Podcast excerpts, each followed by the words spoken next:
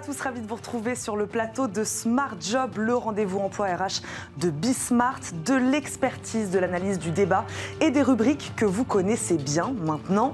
Bien dans son job, ça passe aussi par son implication dans les prises de décision. Et oui, pourquoi serait-elle l'apanage des chefs d'entreprise? De plus en plus de salariés veulent faire entendre leur voix au sein des organisations et veulent surtout que cette voix compte. Un modèle d'entreprise tire d'ailleurs son épingle du jeu sur la question, la SCOP.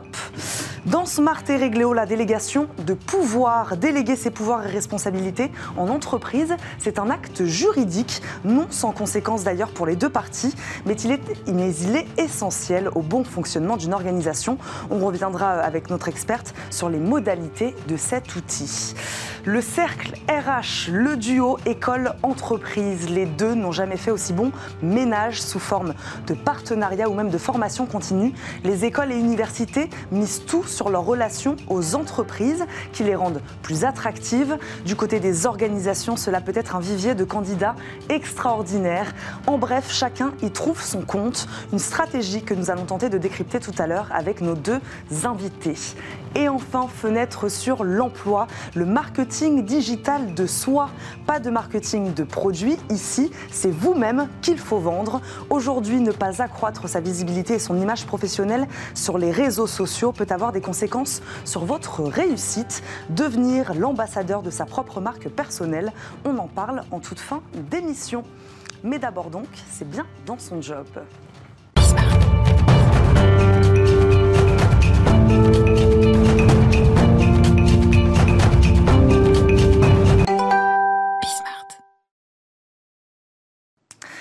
Salariés veulent faire entendre leur voix et surtout davantage s'impliquer dans la prise de décision de leur entreprise. Deux ans de crise auront eu le temps de bouleverser à de nombreux écarts l'organisation du travail. Parmi les nouvelles attentes des salariés donc, plus de considération et de sollicitation de la part de leurs dirigeants, notamment sur les aspects stratégiques et opérationnels.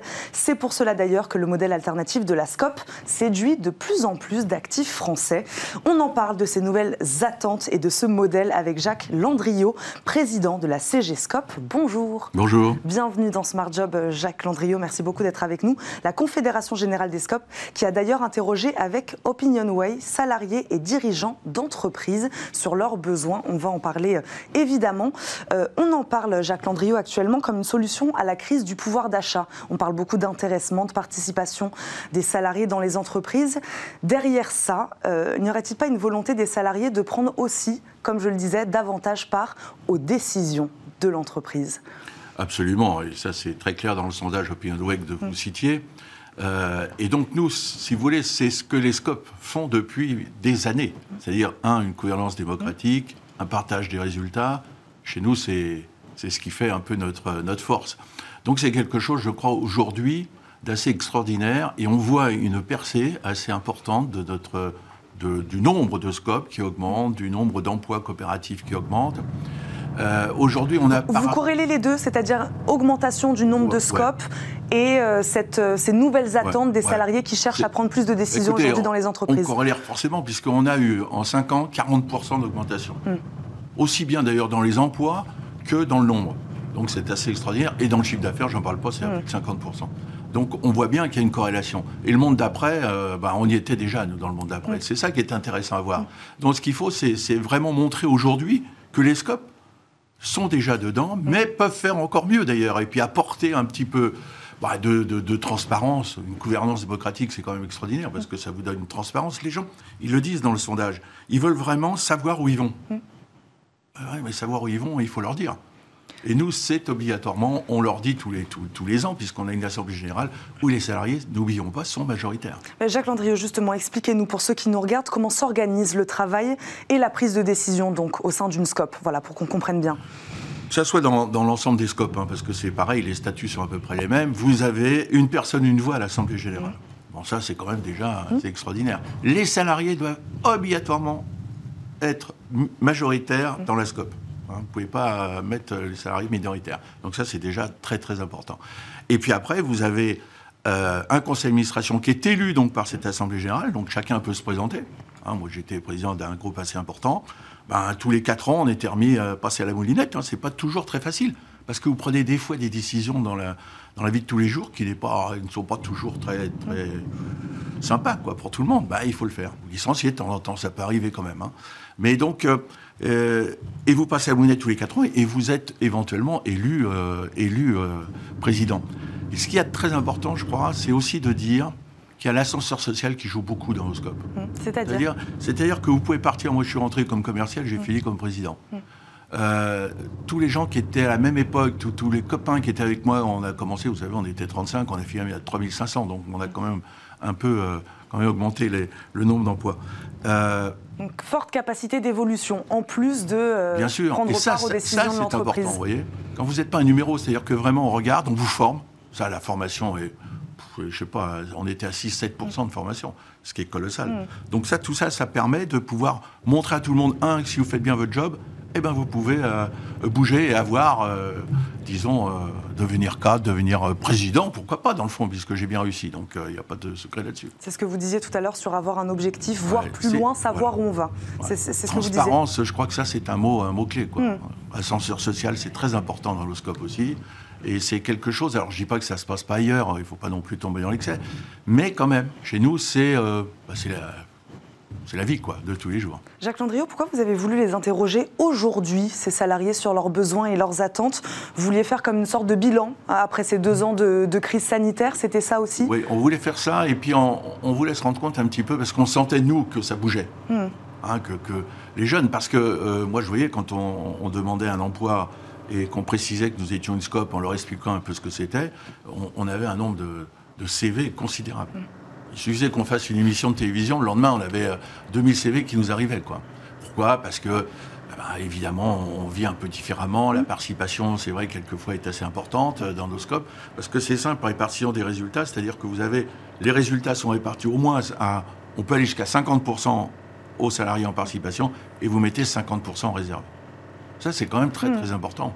Hein. et ça veut dire que nos scopes ont un taux de pérennité, par exemple, et ça, j'y tiens beaucoup, je, hmm. je me permets de, de vous donner ce taux, taux de pérennité à 5 ans qui est considérable par rapport aux sociétés classiques. Nous sommes aujourd'hui à 73% de taux de pérennité à 5 ans. C'est énorme. Hmm. Hein. Et euh, alors que les entreprises classiques euh, sont à 61%, je crois. Et alors, chose extraordinaire, c'est quand nous avons une transmission. C'est-à-dire qu'un chef d'entreprise veut vendre son entreprise. Hmm.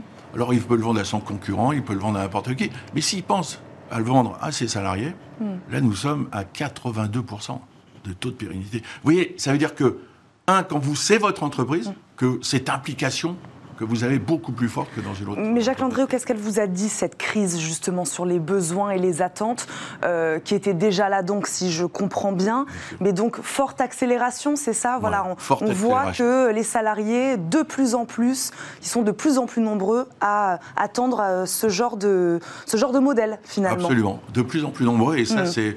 on le voit bien, nous, dans, dans tout ce qu'on fait aujourd'hui. Enfin, malgré la pandémie, rendez compte, vous augmentez de plus de 40% vos emplois coopératif, euh, quand même, vous dites, euh, il y a quelque chose. Parce que sur un modèle traditionnel, Jacques Landriot, ils ne sont pas assez consultés, ces salariés, c'est aussi ce qui ressort de ce sondage-là. Qu'est-ce qu'ils vous ont dit? Oui, c'est ça. Ils ne se sentaient pas, assez consultés, non, bah, sollicités. Si vous voulez, la stratégie, vous ne la connaissez pas. Vraiment. Enfin, je sais pas, dans les grosses boîtes, vous avez du mal quand même à connaître la stratégie. Nous, chez nous, elle est obligatoirement hmm. donnée, la stratégie, à l'Assemblée Générale, puisqu'ils votent pour ou contre. Alors, Bon, alors des fois, il y a des petites anecdotes qui sont difficiles parce que faire une stratégie et dire voilà, il faut qu'on se développe, c'est pas toujours très facile. Hmm. Parce que les gens se disent oui, mais si on se développe, il y a un risque, on prend un petit risque. Vous voyez, il y a. Bon, mais vous discutez, vous, c'est vrai que le, le Donnez-nous un exemple, Jacques Landriot, de, stratégie, justement. On a envie de savoir sur quels aspects exactement ils souhaitent être sollicités, davantage concerner les salariés. Et dans vos scopes, voilà, sur, quoi ils agissent Qu'est-ce qu'ils décident ben, exactement Surtout sur leur développement. Oui. Hein, parce que, bon, une entreprise qui ne se développe pas, vous savez très bien qu'un jour, elle va, elle va mourir. Je ne sais pas quand, mais enfin, elle mourra de toute façon. Donc, il faut se développer, il faut bouger un peu les choses. Mm. Il n'y a plus de niche. Ça n'existe plus, les niches. Pourtant, vous avez toujours un concurrent qui arrive, qui, qui casse tout et qui, qui vous remet un petit peu à, l'endroit. Donc, euh, ils veulent absolument connaître ça, une stratégie. Par exemple, euh, nous, quand on est, nous sommes partis à l'international, mhm. euh, c'est vraiment typique ça. Mhm. Eh ben, il a fallu que ça passe à l'Assemblée générale. Il a fallu que tout le monde dise oui. Il a fallu que je convainque tout le monde de dire oui, parce que c'était pas simple. Pourquoi irions-nous dans toute l'Europe pour faire de l'international? Bah oui, mais si on l'avait pas fait aujourd'hui, on serait peut-être mort. Vous voyez, c'est mhm. important. Donc, il faut convaincre, il faut former beaucoup aussi. Hein Une assemblée générale, il faut comprendre un peu les comptes, il faut comprendre pourquoi on fait ça. Donc il y a, vraiment. c'est vrai que le rôle du, président dans ce cas-là est, un petit peu plus compliqué. Hein, mais bon, après tout, c'est quand même très sympa aussi pour lui de, voir que, tout le monde est en accord avec lui. Donc prendre part aux décisions, prendre part au capital aussi, c'est ce que vous disiez euh, tout à l'heure. Tous ces éléments, ils participent aujourd'hui au bien-être du salarié en entreprise. Vous, vous le ressentez ah comme ça Parce que c'est vrai que j'ai commencé cette émission en parlant de prise de décision, mais prendre part au capital aussi, c'est quelque chose de... C'est ah, ça Ils sont obligés, il faut qu'ils mettent mm. un petit peu au capital, ça c'est mm. normal. Et puis... Euh, et puis c'est bien. On se sent concerné, on a besoin de se sentir concerné. Vous vous sentez concerné quand vous avez mis un peu d'argent quand même dedans Bien sûr. Vous voyez, et puis vous vous dites, ah, mais c'est ma boîte. Hmm. Et puis vous faites, et c'est même au niveau même des consommateurs. Moi je pense que d'abord, un, euh, ils sont très très impliqués. Donc euh, pour le, client, il, hmm. il, est chouchouté, je dirais. Hein, c'est quand même assez important. Et puis, euh, bon, ben, vous avez différentes choses aussi qui, sont, qui font que les gens, je sais pas moi, ils, sont, ils font autrement. Quoi. Voilà. Et ça, ça, ça marque quand même. Quand ils rentrent, ils ont un petit. Comme ça, je dis, mais c'est un peu trop beau, quoi. C'est bizarre. On est quand même des entreprises, hein. on n'est pas des. Hmm. Hein, il faut quand même bien. Il faut... Moi, je pense que le but, c'est quand même de gagner un peu d'argent. Mais c'est ce qu'on fait de cet argent qui est intéressant. C'est de le répartir aux salariés, vous vous rendez compte, c'est exceptionnel. Quoi. Et, Jacques Landriot, selon vous, euh, je ne peux peut-être pas vous mettre un peu en difficulté, mais des modèles plus traditionnels d'entreprise, ils ne sont pas capables de répondre à ces, à ces attentes-là? Selon vous, il n'y a que l'ASCOP, le modèle SCOP, qui peut, qui peut y répondre? Oh, Je ne vais pas être euh, quand même euh, présomptueux, quand même. Il ne faut pas non hmm. plus exagérer. Il y a certainement des, PME dans lesquels les gens se sentent bien quand même, parce que hmm. c'est petit, vous voyez ce que je veux dire. Mais euh, chez nous, ils sont impliqués, je dirais, financièrement et impliqués aux, décisions. Hmm. Ça, c'est quand même autre chose. Parce que, bon, le patron de la petite boîte, c'est quand même sa boîte. Hein, euh, s'il fait des bénéfices, mm. ça va être pour lui. Hein, c'est normal, hein, moi je ne critique pas du tout. On ne critique pas, puis on ne veut pas se mettre en opposition face à telle entreprise ou autre. Voyez Chacun a son truc, mais mm. nous, je pense qu'on correspond beaucoup mieux à ce que souhaitent aujourd'hui euh, mm. euh, les gens. D'ailleurs, quand vous leur donnez peut-être des chiffres d'OpinionWay, ben, vous avez à peu près 80% des, gens qui estiment que ça serait bien de développer les scopes aujourd'hui. Et les dirigeants, pareil. C'est ça qui est intéressant c'est que les dirigeants disent exactement la même chose. Et puis deuxièmement, ils, nous disent, quand on leur explique quand même ce que c'est qu'une SCOP, il faut leur expliquer quand même, parce que là, ils ne mmh. connaissent pas très bien. Euh, c'est pour ça que je vous ai demandé ça aussi tout à l'heure, en début d'émission, de nous expliquer l'organisation du travail. Tout le monde ne le sait pas, comment ça marche. Oui, alors ça marche, bah, ça marche un peu comme, quand même, comme une entreprise. Mmh. Simplement, je veux dire, bon, mmh. on, a quand même des personnes qui... Euh, qui sont un peu plus à l'écoute, je dirais, de, des, salariés, euh, parce que parce qu'il faut il faut le faire, et puis ça me paraît tout à fait évident aujourd'hui. Ça n'empêche pas qu'il faut prendre les décisions. Hein. Il faut, faut, bien peser le pour et le contre dans tout ça. Il nous reste, il nous reste quelques secondes, pardon. J'aimerais vous ah. poser une dernière question. Comment vous voyez évoluer le modèle des scopes ces prochaines semaines, ces, prochaines, ces prochains mois et ces prochaines années, Jacques Landriot Comment il va évoluer ce modèle? Bah, Écoutez, il va évoluer, à mon avis, euh, très très bien, euh, notamment. Alors, en donnant toujours plus de... Ouais, alors en, effectif, en emploi coopératif, c'est ce qu'on voudrait développer. Vous savez, on est à 81 000 aujourd'hui en emploi coopératif. Hein. Mm. On voudrait atteindre les 100 000, ce qui voudrait dire qu'en 9 ans, en 9 ans, on aurait doublé notre mouvement. Mm. Vous vous rendez compte, c'est absolument euh, considérable. Et puis emmener le mouvement vers euh, une entreprise citoyenne, mm. vers un peu euh, entreprise citoyenne à la fois de l'entreprise, hein, citoyenneté de l'entreprise et citoyenneté des, des salariés de l'entreprise et puis vers un peu plus de, vers la transition écologique, parce mmh. qu'on pense que c'est quelque chose d'assez fort et, important pour nous aujourd'hui. Il ne faut pas qu'on laisse de, de, de, côté. Et puis aussi sur l'impact social. C'est-à-dire qu'il faut toujours qu'on s'en avance sur, sur, toutes les avancées sociales qu'il y a, télétravail, autres, enfin, etc. Et je crois qu'aujourd'hui, euh, on l'est. Maintenant, il ne faut pas perdre notre avance. Quoi. Merci beaucoup, Jacques Landriot, d'avoir répondu à nos questions, de nous avoir présenté ce modèle de la SCOP. Je le rappelle, vous êtes donc le président de la CGSCOP. Merci beaucoup, Merci beaucoup. d'avoir été euh, avec nous. Tout de suite, c'est la séquence juridique de Smart Job.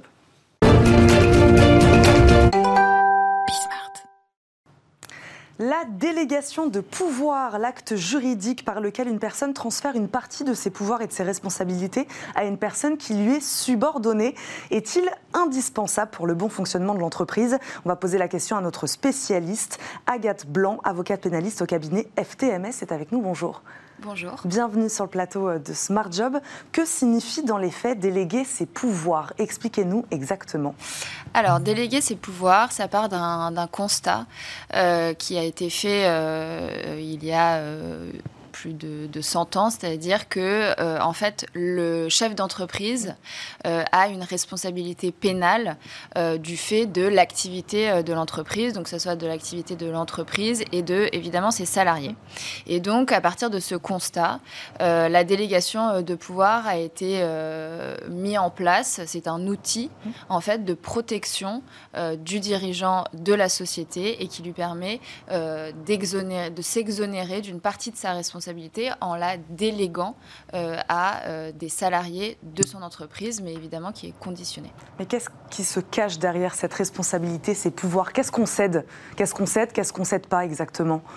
Alors c'est là toute la question, c'est-à-dire que la délégation de pouvoir, il n'y a pas de formalité précise, c'est-à-dire qu'elle peut être écrite, et c'est ce qu'on conseille évidemment, il faut qu'elle soit écrite et on constate, nous, au sein de de, sociétés, euh, de, clients, mais de, gros groupes en général, que la délégation de pouvoir n'est pas forcément euh, encore une habitude, même si ça le devient de plus en plus.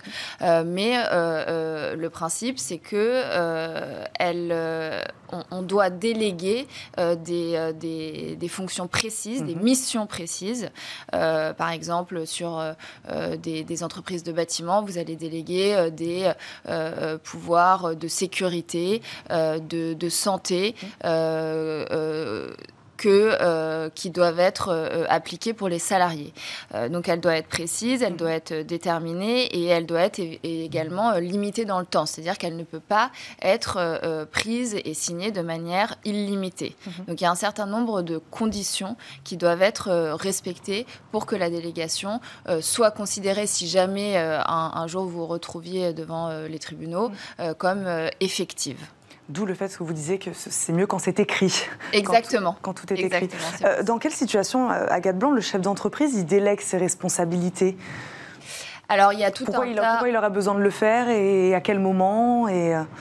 Euh, alors, il y a tout un tas de, conditions qui doivent être réunies. Euh, la, principale, euh, c'est évidemment, plus vous êtes euh, dans, un, dans un grand groupe, plus vous mm. avez de salariés, plus le risque du chef d'entreprise s'agrandit, mm. puisqu'en fait, il peut avoir un certain nombre, de par l'activité, sa responsabilité peut être engagée, de par des, des, erreurs ou des fautes qui peuvent être commises par, sur des chantiers ou sur des lieux de travail, la responsabilité responsabilité peut être engagée. Et donc, plus euh, euh, l'entreprise est grande, mmh. plus il faut des délégations de pouvoir. De la même façon, en fonction du secteur d'activité de la société, mmh. vous pouvez avoir besoin des délégations de pouvoir à qui on peut le céder? On a parlé des, salariés.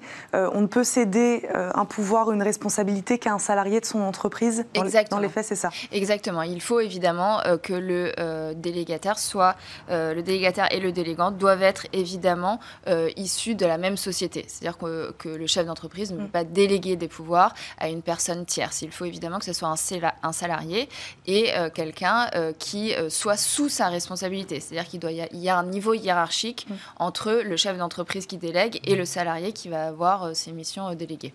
Agathe Blanc, on l'a un peu compris, mais pourquoi faut-il passer forcément par un cadre juridique, réglementaire pour cette délégation de pouvoir eh bien, parce que, euh, en fait, si vous voulez. Qu'est-ce qui peut se passer sinon? Il peut se passer, euh, c'est ce que c'était notre, c'était le constat et c'est la première euh, conséquence, en fait, de, de, de l'activité en général d'une société. C'est qu'il y a évidemment la responsabilité civile et surtout la responsabilité pénale du, du, chef d'entreprise. Et donc, si jamais vous n'aviez pas de délégation de mm. pouvoir, si, si vous avez une entreprise dans laquelle vous n'avez aucune délégation de mm. pouvoir, le risque, évidemment, c'est que le dirigeant, en cas euh, de, euh, euh, de, de violation de réglementation ou au pénal de blessures involontaires, etc., puisse se retrouver comme et puisse être considéré par le juge et par les juridictions comme le représentant de la personne morale et donc et, engager sa responsabilité à titre personnel. Mm-hmm mais aussi en qualité de représentant de la personne morale et donc engager la responsabilité de la personne morale. La responsabilité pénale, donc, elle incombe désormais à celui à qui on a délégué, c'est ça, les pouvoirs et, la responsabilité totalement? Alors, il faut euh, distinguer deux choses. C'est-à-dire qu'en fait, euh, la délégation de pouvoir, elle naît du constat euh, que vous avez un contexte juridique, de responsabilité juridique, qui fait qu'il faut protéger le chef d'entreprise. Mhm. Et, mais donc ça, ça date de 1898. Mais ensuite, on, a une, on, a une deuxième phase qui est beaucoup plus récente, qui date de 1994, où en fait, on a vu naître la responsabilité de la personne morale. Mm. C'est-à-dire qu'avant, ça n'existait pas. Donc c'est une construction évidemment juridique, puisque la personne morale, euh, par essence, n'existe pas. Euh, et, donc, en fait, euh, vous avez le délégataire de pouvoir aujourd'hui. Il va être utilisé pour enclencher cette responsabilité de la mm-hmm. personne morale. Puisqu'en fait, pour que la personne morale, pour que sa responsabilité pénale soit engagée, mm-hmm. il faut que son représentant, son organe ou son représentant et agit euh, en son nom et pour son compte.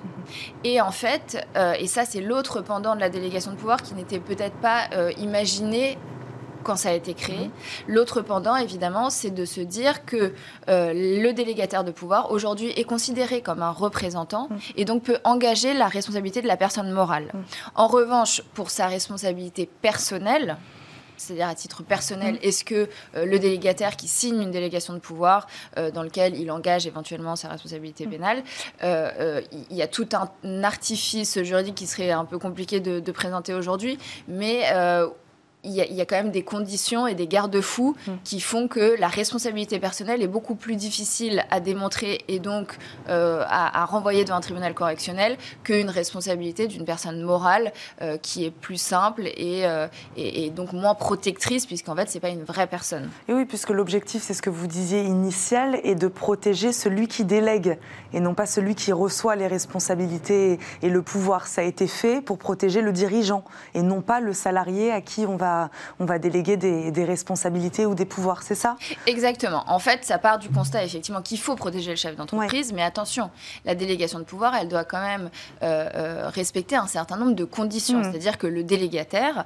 doit être, euh, doit avoir les compétences, doit hmm. avoir l'autorité, doit avoir les moyens nécessaires. Et donc, ce qu'on ce qu'on dit, ce qu'on conseille toujours à nos clients, évidemment, c'est de se poser des bonnes questions, à savoir est-ce que le délégataire de pouvoir a un pouvoir de sanction hmm. vis-à-vis des salariés pour lequel euh, il a une délégation de pouvoir. Mmh. Est-ce que euh, le délégataire de pouvoir a euh, des moyens financiers c'est-à-dire, est-ce qu'il peut prendre, prendre des décisions et dépenser de l'argent pour mettre en place des formations, etc. Et est-ce que le délégataire de pouvoir a un pouvoir de formation auprès des salariés? Mmh. Donc, il faut évidemment, le délégataire de pouvoir, c'est n'est pas simplement euh, un, alias, c'est-à-dire qu'il doit, euh, euh, il doit avoir les, moyens d'effectuer sa mission comme le ferait le chef d'entreprise. En mm. fait, ce n'est que un déversement d'un pouvoir sur, pour qu'il pour qu'il puisse, il représente le chef d'entreprise, mais on lui délègue pas comme ça. Et... C'est intéressant ce que vous dites. Il faut lui donner les moyens. Évidemment, on ne peut pas juste donner le, pouvoir, il faut aussi lui donner les moyens d'agir.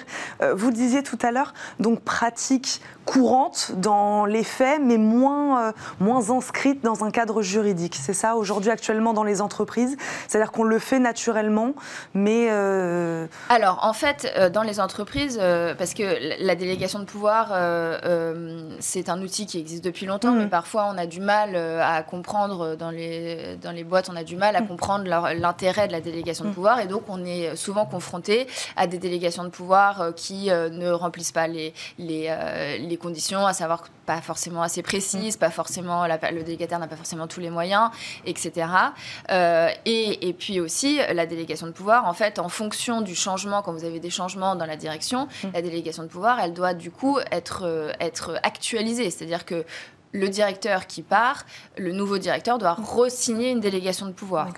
Donc, euh, on, c'est vrai qu'on assiste souvent à un, manque de connaissances parce qu'évidemment, ils ne sont pas forcément euh, euh, habitués au, sujet contentieux. Et donc, on peut euh, parfois, donc on est là évidemment pour les conseiller à signer correctement une délégation de pouvoir, à la rédiger correctement, pour que si on en a besoin, elle puisse protéger le délégataire et le délégant avec toutes les conditions évidemment réunies. Est-ce qu'elle peut être temporaire aussi, cette délégation de pouvoir? C'est vrai qu'on n'en a pas parlé, on a l'impression qu'on était sur des décisions voilà, sur du plus long terme. Est-ce qu'on peut aussi déléguer ces pouvoirs vraiment temporairement, histoire de un, deux mois, trois mois? Dans les faits, ça existe ça aussi? Tout à fait, on, peut, euh, on peut décider euh, de déléguer euh, dans, dans une mission très spécifique, mmh. mais encore une fois, il faut que ce soit un salarié de l'entreprise. Mmh. pour un chantier spécifique, on mmh. pourrait imaginer d'avoir une délégation seulement pour ce chantier, oui, tout à fait. Merci beaucoup Agathe Blanc nous avoir expliqué ce que c'était la délégation de pouvoir. Merci, d'avoir été avec nous. Je rappelle, vous êtes avocate pénaliste au cabinet FTMS. Merci beaucoup d'avoir été avec nous. On marque une courte pause. Dans quelques instants, on parlera des relations école-entreprise, deux mondes qui cherchent à communiquer davantage. Vous verrez.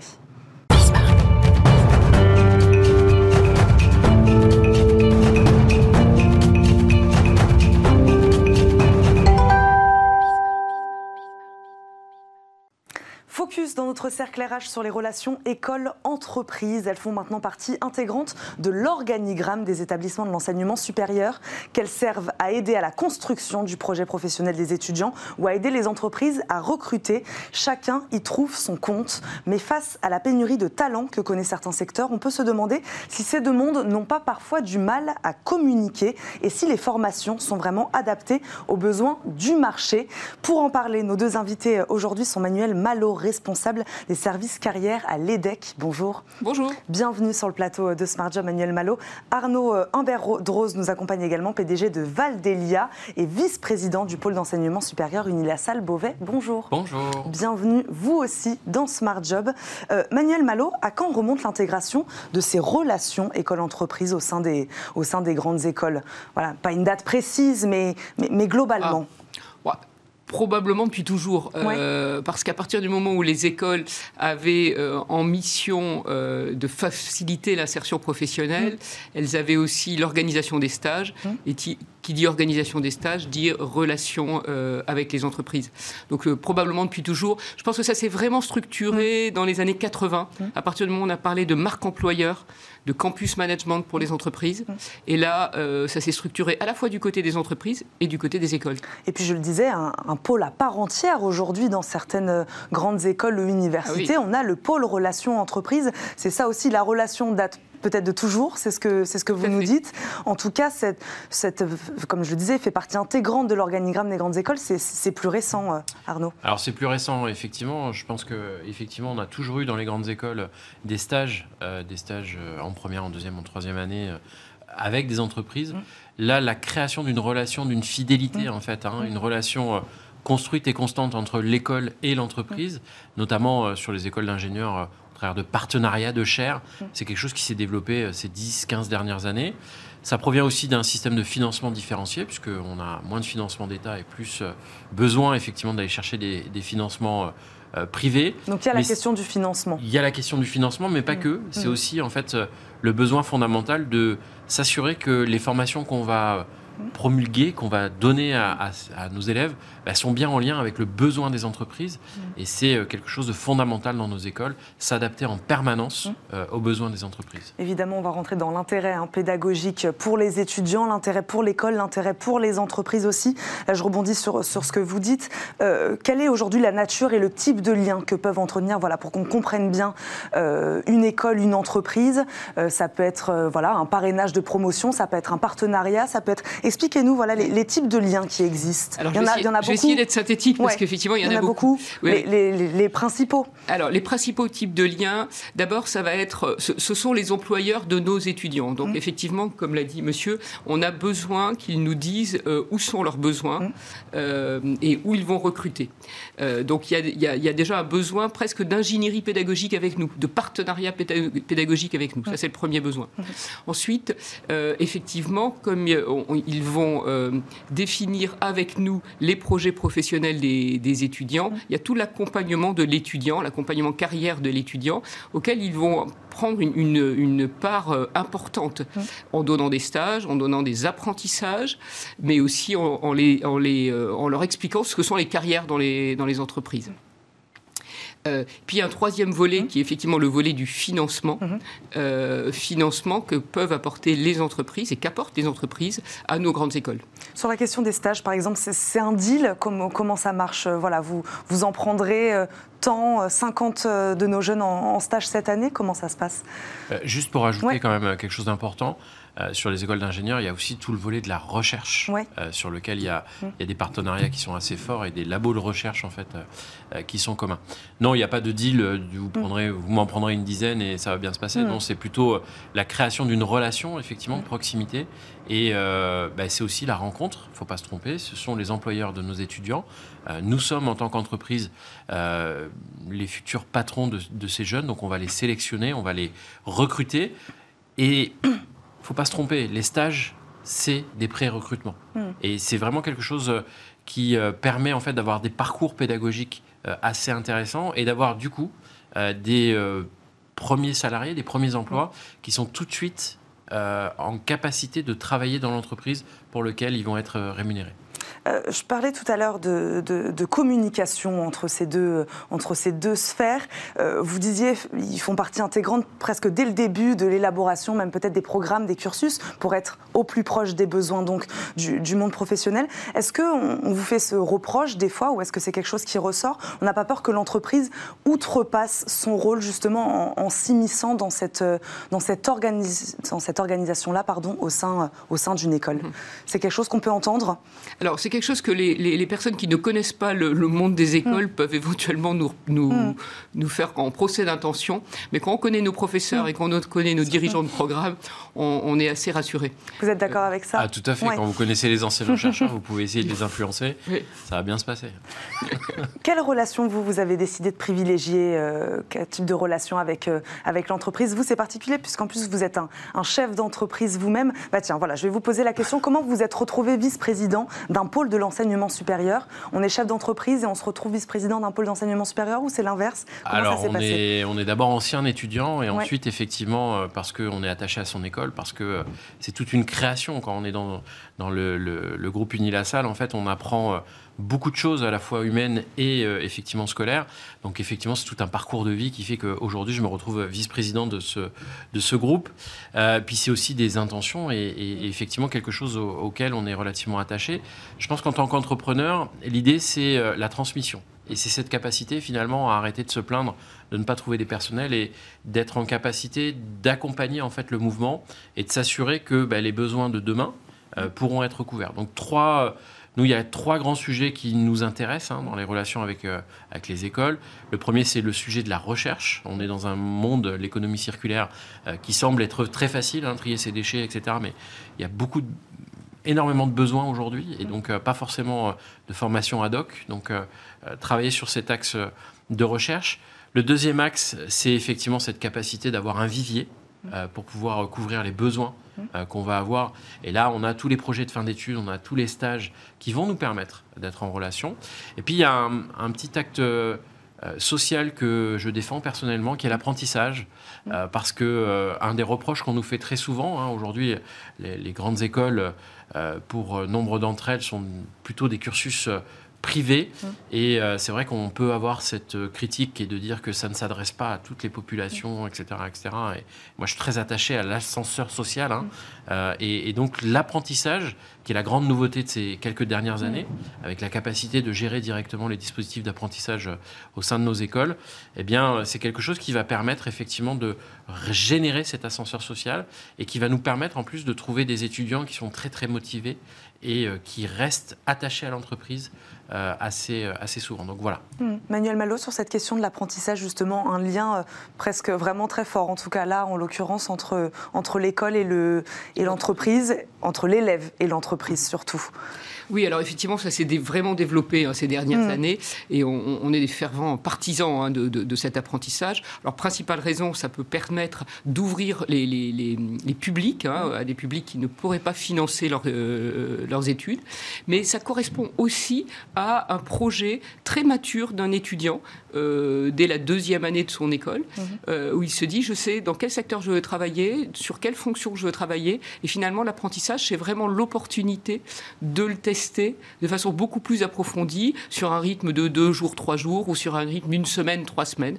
Donc euh, oui, je pense que l'enseignement supérieur aujourd'hui est, tout à fait intéressé et promoteur, hein, vraiment, de, l'apprentissage. Comment on crée une relation avec une entreprise? Quand on est une école, une université euh, c'est eux qui viennent vous chercher, c'est eux. Enfin voilà, comment ça se passe?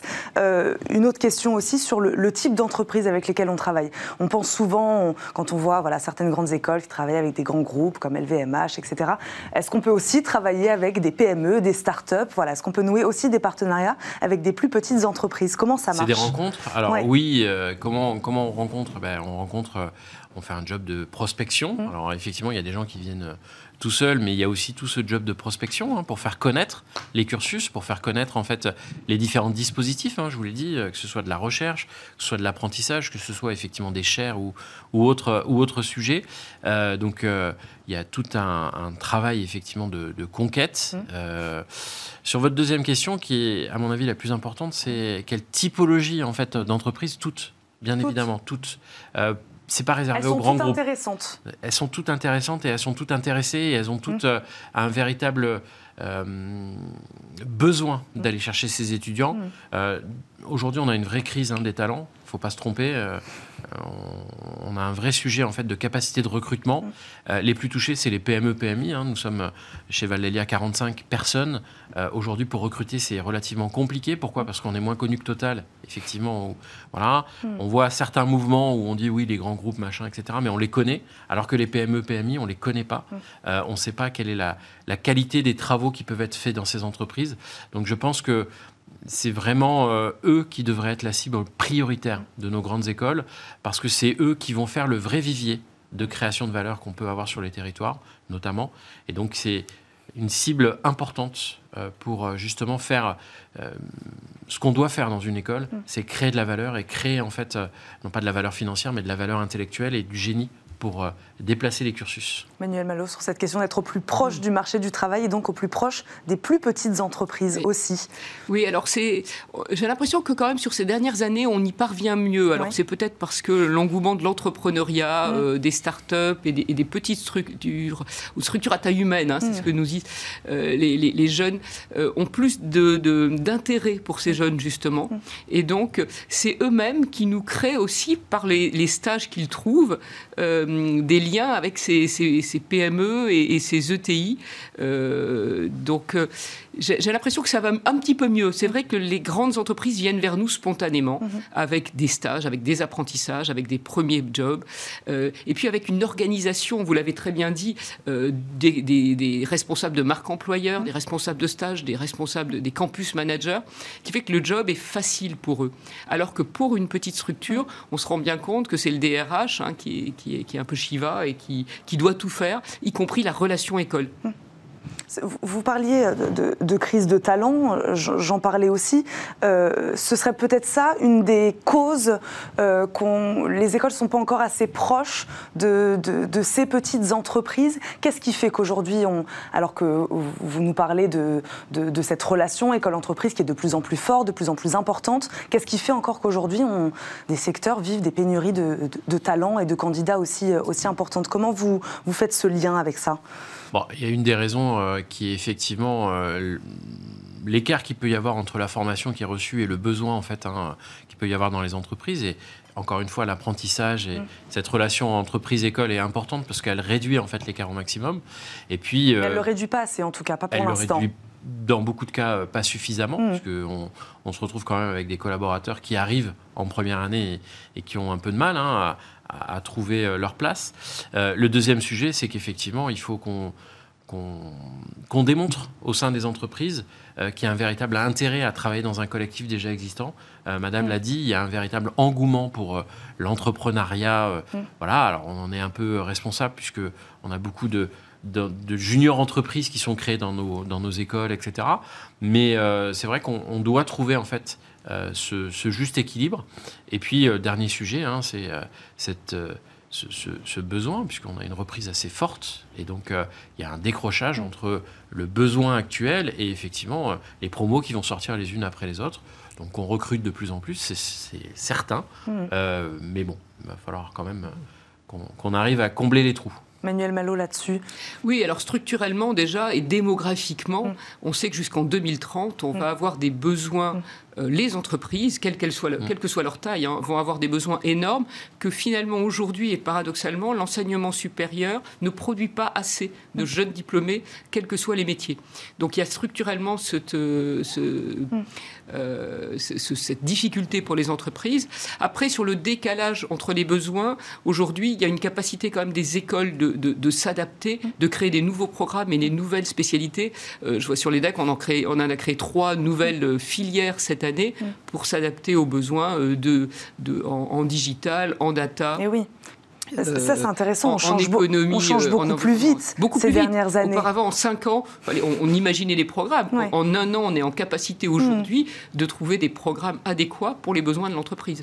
En tout cas, dans les grandes écoles. Là-dessus, sur cette évolution des programmes, euh, ah, on parle de transformation digitale. En effet, aujourd'hui, enfin, on, imagine que ça change sans cesse. Quoi. ce qu'on a appris, ce qu'un étudiant aurait appris il y a deux ans, deux ans après, c'est plus du tout le même, le même programme ou le même. Alors, c'est effectivement ça. Donc, du coup, vous imaginez toute la problématique qu'on va avoir avec euh, la capacité euh, qui est fondamentale de nos enseignants-chercheurs hein, à avoir euh, tous ces programmes.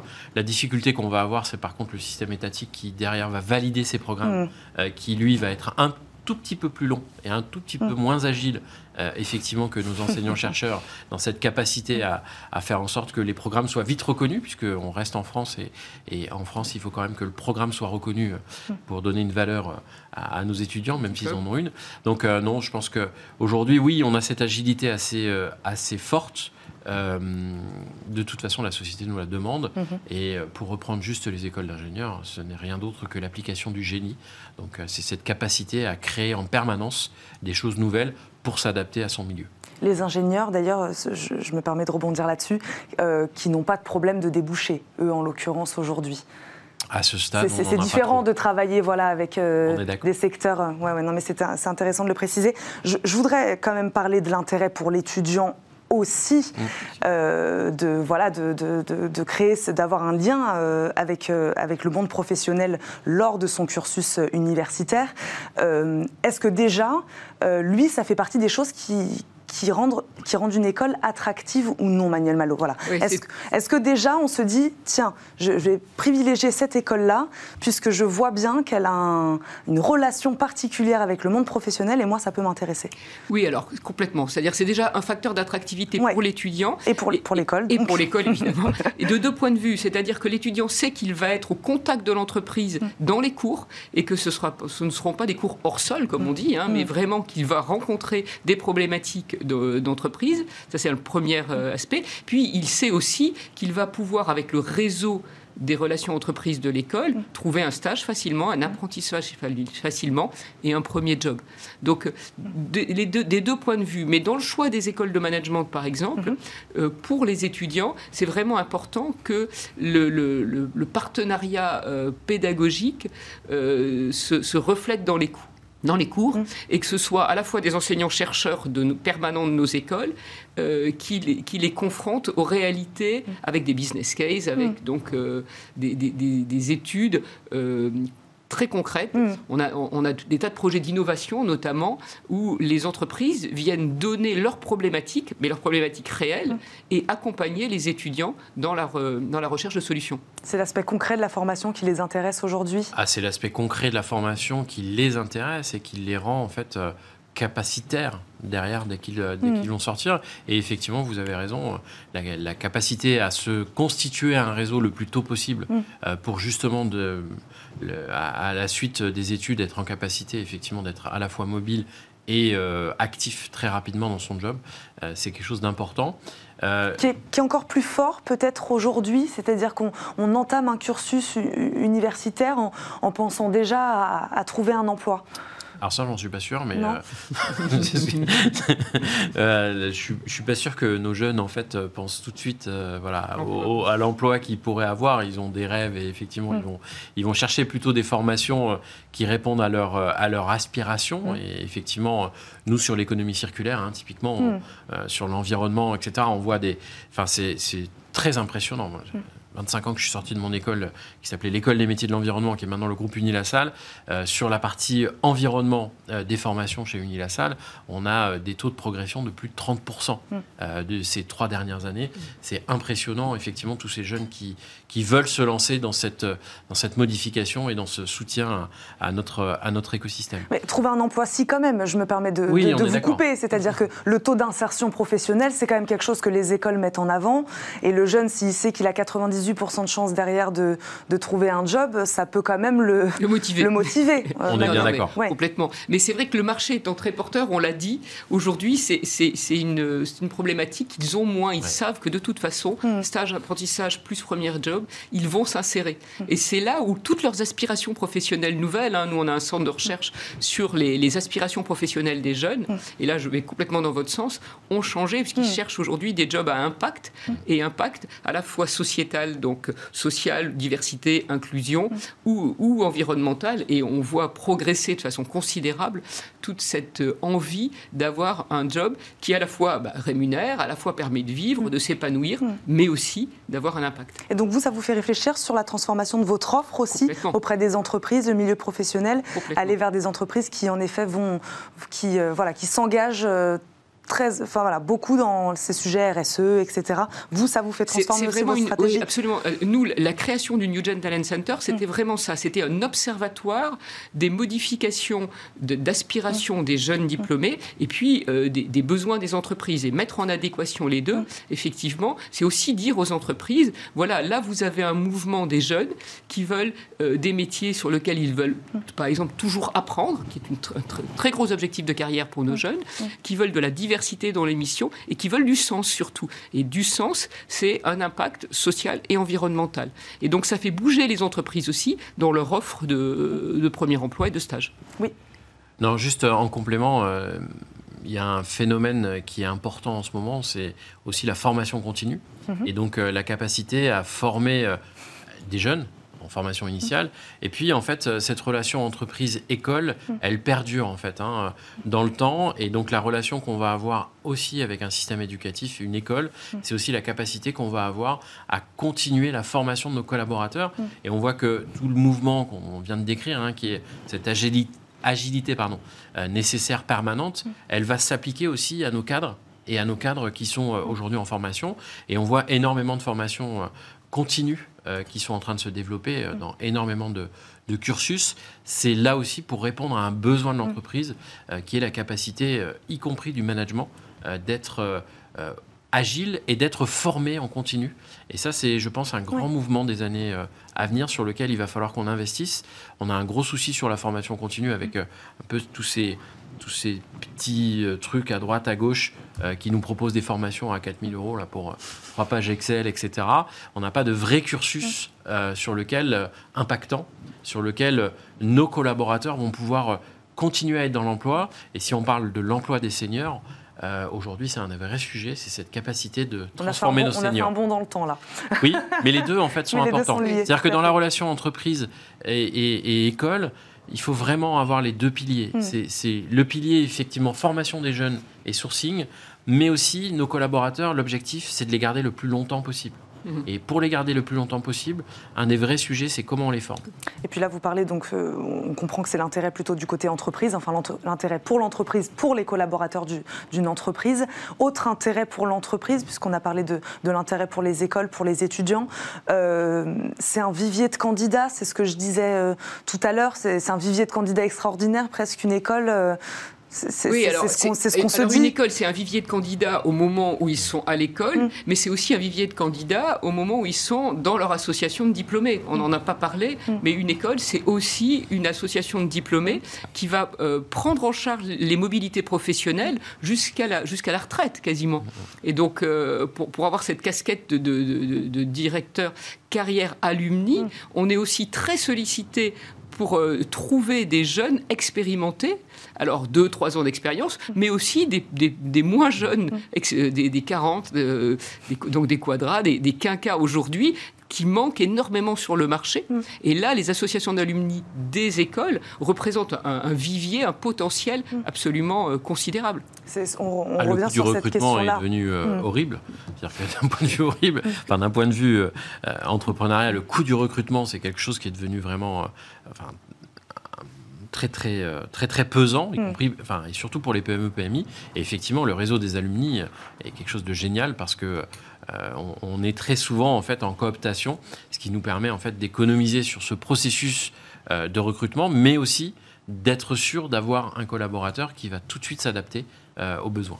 Il nous reste une petite minute. Si on devait résumer là, ce qu'on s'est dit euh, sur, ces, sur ces 25 minutes, euh, un, lien qui, qui évolue, qui évolue dans le bon sens, qu'est-ce qui pourrait être amélioré? Voilà, peut-être qu'on va donner une ou deux solutions pour justement mettre davantage en adéquation les besoins, les besoins du marché et les formations aujourd'hui existantes. Alors, c'est peut-être simplement que justement le grand public mmh. sache que ce lien est déjà fort, il mmh. est existant. Mmh.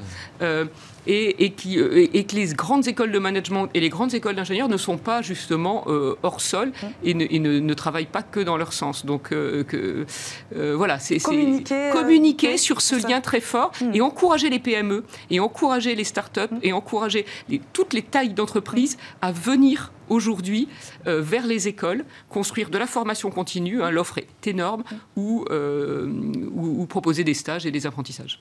Même question Alors deux, points en fait euh, qui pour moi sont essentiels. Hein. c'est d'abord l'apprentissage effectivement et, faire en sorte que les PME, PMI travaillent vraiment sur cette notion d'apprentissage parce que c'est une vraie richesse, y compris pour l'entreprise. Hein. avoir quelqu'un qui arrive euh, qui a cet esprit jeune, cet esprit euh, euh, plein de rêves et qui, et qui va venir bousculer les habitudes de l'entreprise et avec lequel on va travailler pour aussi changer un peu ce qui est en train de se faire, tout en conservant son personnel et, et en le faisant évoluer. Et puis le deuxième sujet, c'est la formation continue, mm-hmm. cette, cette capacité qu'on va avoir à proposer des parcours en fait sur le long terme, parce qu'encore une fois, la vraie valeur des entreprises, c'est nos personnels et c'est cette capacité à les garder sur le long terme.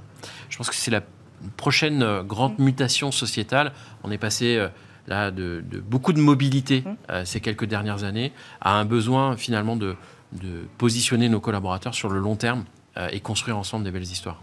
Eh ben, merci beaucoup de nous avoir raconté cette belle histoire, de nous avoir parlé de ce lien aujourd'hui entre, entre école entreprise. Arnaud Humbert-Drose, je rappelle, vous êtes PDG de Valdélia et donc vice-président du pôle d'enseignement supérieur, Unilassal Beauvais, Manuel Malo, responsable service carrière à l'EDEC. Merci beaucoup, merci beaucoup. à tous les deux d'avoir été avec nous. Tout de suite, ces fenêtres sur l'emploi.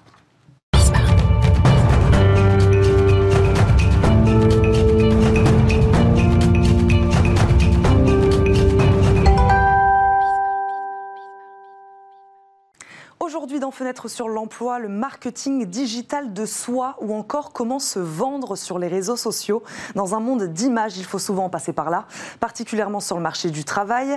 Un salarié sur deux dans le monde est recensé sur le réseau social professionnel LinkedIn. Ne pas y être ou ne pas savoir comment y être peut impacter la suite de votre carrière. On en parle avec Marie Ombrook, fondatrice du cabinet de recrutement Atorus Exécutif. Bonjour. Bonjour. Bienvenue dans Smart Job. Merci beaucoup d'être avec nous. Euh, le marketing digital de soi, c'est une pratique obligatoire selon vous? Ben, ça aide. Il y a beaucoup de candidats euh, qui se plaignent de ne pas réussir à trouver un, job. Et euh, clairement, le, quand on leur dit mais qu'est-ce que vous faites pour rechercher un emploi Là, on se rend compte qu'ils vont nous dire bah voilà, j'ai envoyé euh, des CV à droite à gauche, mais on leur dit mais est-ce que vous avez vraiment réfléchi à une stratégie de, marketing de, soi? Et là, on se rend compte que pas tous. Et, et c'est là où on se dit bah ils vont un peu dans l'auto-sabotage de leur recherche d'emploi parce qu'ils n'ont pas vraiment une stratégie de présence sur les réseaux sociaux. Et c'est pas compris par tous les salariés qu'ils ont besoin d'y être. C'est ça que vous nous dites. Alors il y a une partie de, des candidats qui nous disent, bah, euh, un, je, n'ai pas, enfin, ils ne, sont pas au courant. Mais il y a aussi des candidats qui nous disent, mais moi je ne veux pas être sur les réseaux. Ça peut être une stratégie. Euh, après, ce qui, est, ce qui est important, c'est quel est, euh, quel est votre objectif. Si c'est de retrouver un emploi, mm ne pas y être du tout peut être un sujet. Après, le, point, hein, c'est quel est mon objectif? C'est vraiment le point de départ. C'est une question de génération, là, ceux qui vous disent moi je ne veux pas y être ou j'ai pas envie d'y être. Euh, c'est des salariés plus expérimentés. Il y a des jeunes aussi qui vous, qui vous disent ça Alors, au-delà de, l'âge, ça va être aussi en, fonction, sur les fonctions en mm. considération. Ce que j'ai pu remarquer, c'est que sur des professions qui sont habituées à travailler plus sur le, les notions de secret, de confidentialité, par exemple, moi je travaille beaucoup avec des directeurs juridiques, le directeur juridique a plus de mal à aller communiquer sur des réseaux sociaux. Euh, pourquoi on parle de marketing ici? C'est intéressant cette notion de marketing digital. On se vend comme on vendrait un produit?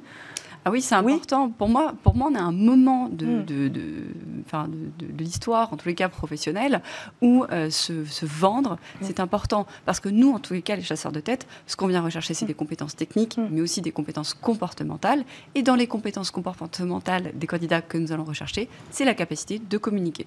Quelle est véritablement la portée d'une présence sur un réseau social euh, professionnel?